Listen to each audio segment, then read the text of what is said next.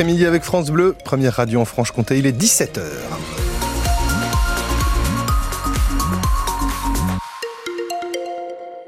Sur la route cet après-midi, eh bien, on a pas mal de monde sur la nationale 57 hein, entre la Cluse et Mijou et Pontarlier. Vous perdez une bonne demi-heure. Ailleurs, eh bien, on a les ralentissements habituels, à savoir la rocade de Besançon, le pont de Brugy ou encore le secteur de Noadan à Vesoul. Du côté de la météo, Christophe, mais bonjour. Bonjour, un ciel toujours couvert avec des pluies éparses ce soir et cette nuit. Demain, le temps sera gris mais sec et ça se rafraîchit un petit peu demain. Les températures sont quand même encore relativement douces, les maximales 10 à 12 degrés. Météo complète juste après les infos, une manif de parents d'élèves et d'enfants ce matin devant la grille de l'école primaire de la mi-cour à Baume-les-Dames. Affublés de casques de chantier et de gilets jaunes, ils dénoncent les nuisances et le manque de sécurité pour les enfants depuis le mois de septembre à cause du chantier de la nouvelle école de mi-cour.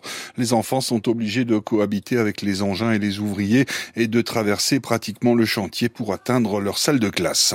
Les agriculteurs se donnent rendez-vous à Besançon demain. La coordination rurale du Doubs et de Haute-Saône appelle à une manifestation à partir de 10 heures devant la préfecture. Les tracteurs et les barbecues seront sortis et la circulation au centre-ville risque d'être perturbée, d'autant qu'une opération escargot est prévue 15 jours après leur euh, mobilisation et une semaine avant le salon de l'agriculture.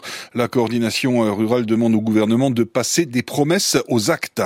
L'opposant numéro un du Kremlin, Alexei Navalny, est mort en prison. Le militant de 47 ans purgeait une peine de 19 ans pour extrémisme dans une colonie pénitentiaire reculée de l'Arctique russe dans des conditions très difficiles.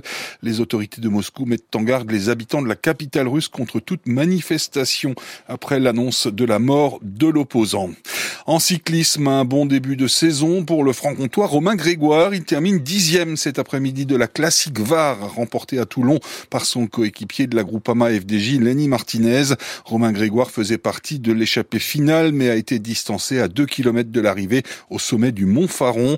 Deux autres franc-comtois étaient dans la course. Théo Delacroix finit 24e et Alexis Vuillermo 28e. Et puis un sixième match à domicile d'affilée ce soir pour le FC Sochaux qui accueille Épinal au stade Bonal, 16e du championnat national. Hein, les Vosgiens, 9000 spectateurs, spectateurs sont attendus pour aider Sochaux 5e à rester intraitable chez lui et rester dans la course à la montée. Sochaux qui compte deux matchs en retard dans le championnat.